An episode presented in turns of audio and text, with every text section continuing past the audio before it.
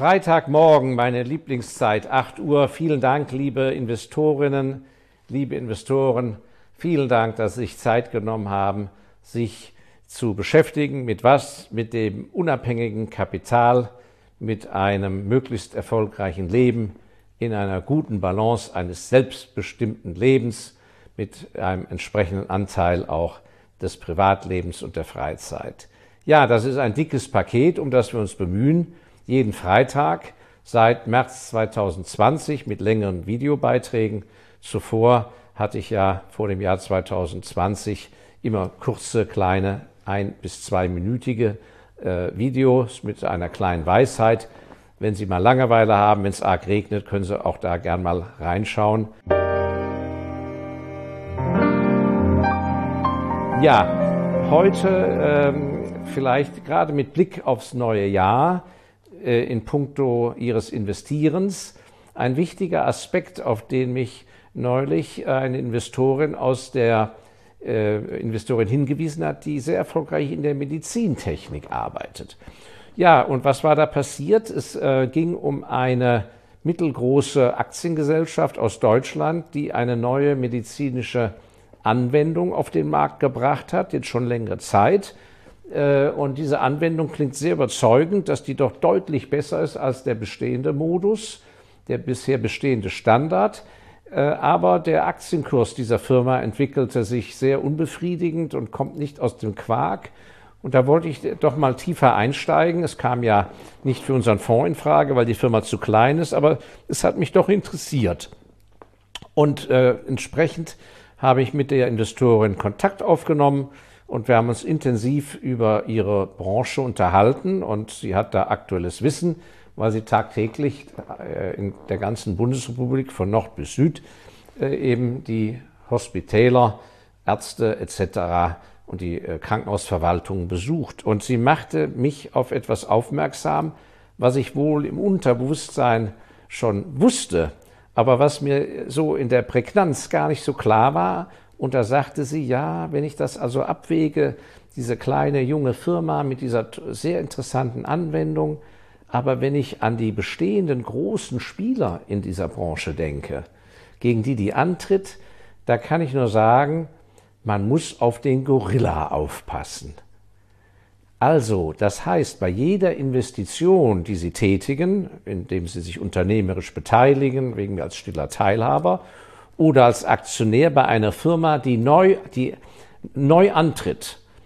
Also am schlimmsten ist es in einem ganz neuen Marktumfeld, mit einem ganz neuen Produkt. Das ist im Kasten das, was am schwersten ist.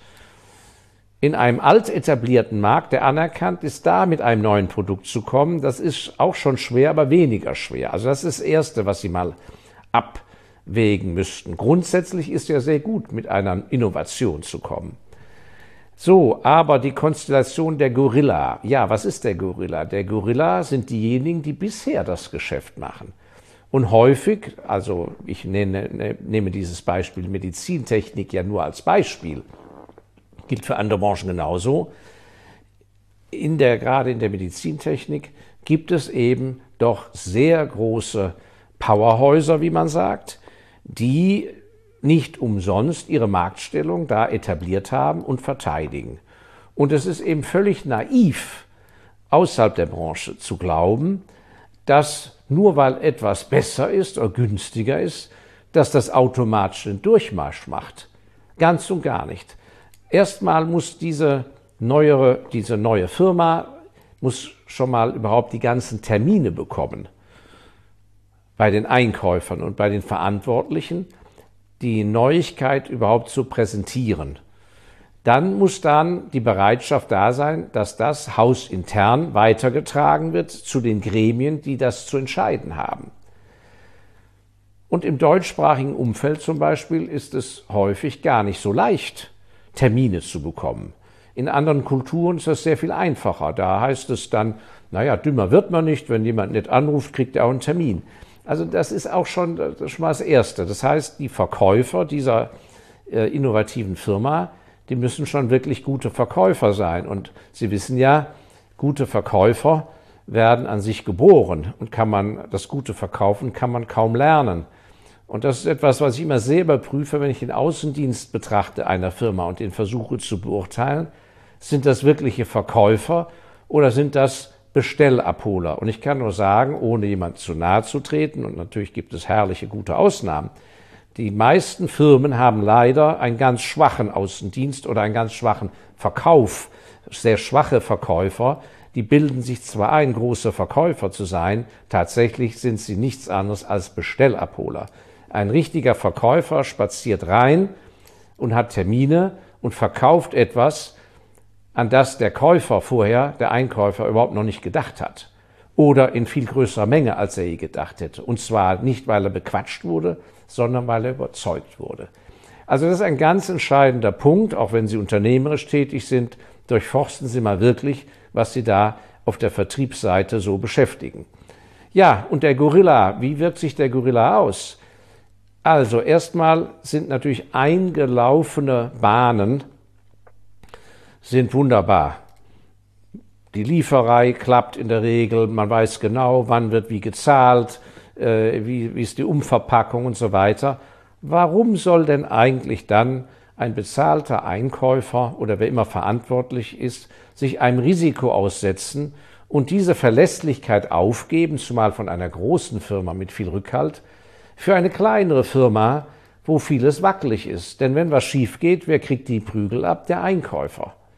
Das heißt, ähm, da ist schon der erste, das erste große Problem. Und ich habe das besonders erleben müssen in einer anderen Branche, bei der äh, Exploration von seltenen Erden.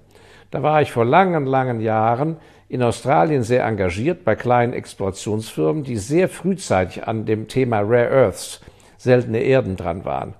Und schon damals war klar, dass erstens es sehr lange braucht, bis die in den Laboren äh, sozusagen die, die, die Trennung des Gesteins in die verschiedenen Einheiten der seltenen Erden, äh, bis das mal alles durch ist, bis das genehmigt wird, bis die große Anlage gebaut wird. Aber viel problematischer war, dass das Know-how in der Explorationsfirma geologisch war wunderbar, aber die Käufer waren große japanische Konzerne. Und da hatte die Firma überhaupt niemanden, der auf dem Parkett gehen konnte. Die wussten überhaupt nicht, also die waren gewohnt, was weiß ich, in, in Gummistiefeln draußen in der, Wild, in der Wildnis nach den Bodenschätzen zu suchen. Ja, das waren einfach andere Menschen als in der 17. Büroetage von Mitsubishi äh, und dort noch mit einem japanischen Einkäufer, den dazu zu bewegen, dass er die Rare Earths von ihnen kauft und zumal noch aus einem ganz neuen technologischen Prozess. Also man muss da immer sehr schauen, was für Menschen füllen da welche Rolle aus. Und das andere, was man einfach sagen muss, bei aller, äh, bei aller Anständigkeit, die natürlich durchaus im Geschäftsleben herrscht, äh, wird natürlich durchaus äh, mit harten Bandagen gekämpft und zum Teil herrscht da regelrechter Krieg.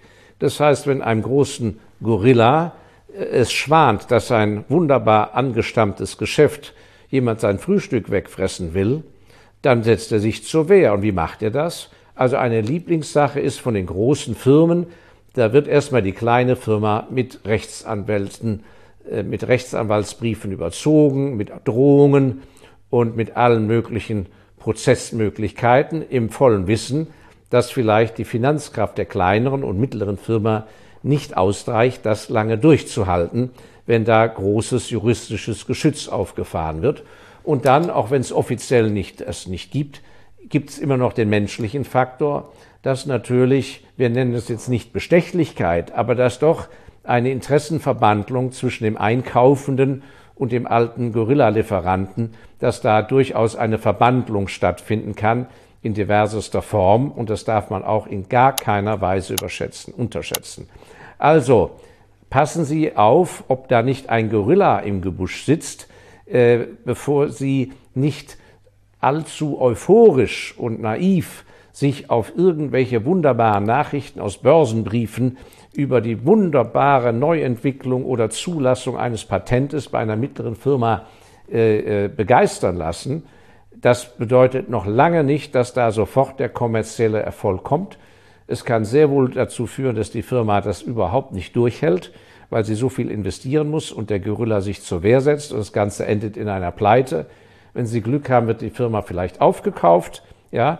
Äh, und ähm, also da gibt es viel nachzudenken und äh, immer wenn die Logik so zwingend ist nach der Methode, das Produkt ist schneller, wirksamer, günstiger, umweltfreundlicher, es kann nur ein Erfolg werden. Dann, wenn mir einer so kommt, das habe ich schon immer erlebt, dann weiß ich eins, gerade so kommt's nicht. 100 Prozent nicht. Aber ich habe immer wieder festgestellt, dass Aktionäre dann total verbohrt sind. Das wird nachher wie so ein äh, Sippendenken, fast wie so eine Sekte. Nein, die Firma schafft es besser und gerade bei sinkenden Kursen wird nachgekauft.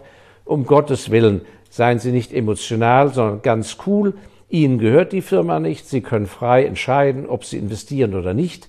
Bleiben Sie ein ganz cooler Customer. He's a cool customer, wie die Engländer sagen. Bleiben Sie mal schön an der Seitenlinie und schauen sich das Spektakel an, wie der Gorilla den anderen platt macht oder wie er es doch schafft. Aber erst wenn die Anzeichen da sind, dann würde ich es machen. Ja, und zum Abschluss äh, einfach zu, äh, zur humoristischen Einlage muss ich hier auf meinen Zettel schauen. Äh, dieses Thema, dann, wenn der Gorilla Streit hat äh, mit dem Kleinen und es auch zu Prozessen kommt und Streitereien, das hat, das hat mich zu dem Gedanken geführt, gerade weil wir Anfang des Jahres sind, überlegen Sie sich gut, ob Sie privat, im Beruf vor allem, ob Sie wirklich sich so viel ärgern müssen wie vielleicht in der Vergangenheit und ob Sie sozusagen äh, der Versuchung erliegen, gerade wenn Sie sich im Recht fühlen, mit anderen zu streiten. Und äh, ich musste da öfters mal in vergangenen Jahren an so kleine Beispiele denken, dass derjenige, der den Streit ansettelt, häufig doch den kürzeren zieht.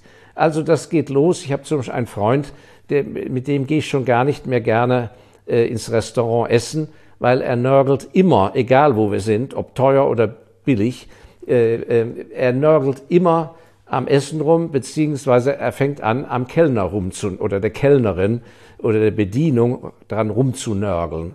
Und da habe ich mir schon oft gedacht, wenn er die dann so halb zur Weißglut gebracht hat, ist das denn wirklich nötig? Denn über die Konsequenz ist er sich natürlich nicht im Klaren und ich hoffe, ich beleidige niemand hier in dem jeweiligen Berufsstand, aber ist doch klar, wenn der die zu weit ärgert, den Kellner, dann wird das Gulasch mal kurzerhand, bevor es serviert wird, in der Küche mal vollgespuckt. Ist doch klar und untergerührt. Und ich selber bin ja auch ein Freund von äh, schönen Oldtimer-Fahrzeugen und ähm, da habe ich mir auch schon gedacht, wenn ich mich oft über die hohen Rechnungen geärgert habe, bist du mal lieber weiter nett und freundlich, denn sonst wird beim nächsten Mal, wenn ich meinen Wagen einliefere, wird der halbe Motor oder irgendwelche Fensterleisten werden immer kurzerhand gegen schlechtere Qualität eingetauscht, wenn die das gleiche Modell nebenan stehen haben.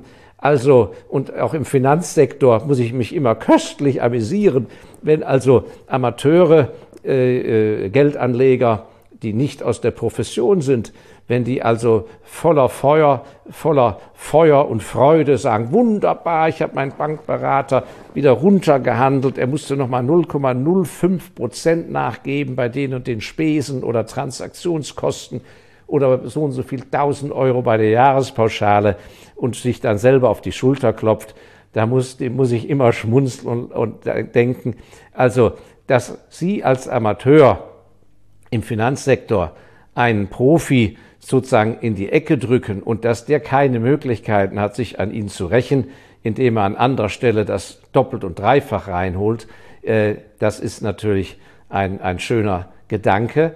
Also mein Motto von daher, seien Sie nett und freundlich, äh, werden Sie ein Profi und da, wo Sie kein Profi sind, vermeiden Sie die unnötigen Streitereien nicht, dass auch Ihnen eines Tages der Gorilla im Nacken sitzt. Ja, mit diesem schönen Ausblick fürs neue Jahr verabschiede ich mich, wünsche Ihnen noch ein sehr schönes Wochenende und ähm, ja, anregende Diskussionen in der Familie vielleicht zu diesem netten kleinen Thema des Gorillas. Ihr Markus Eldesser.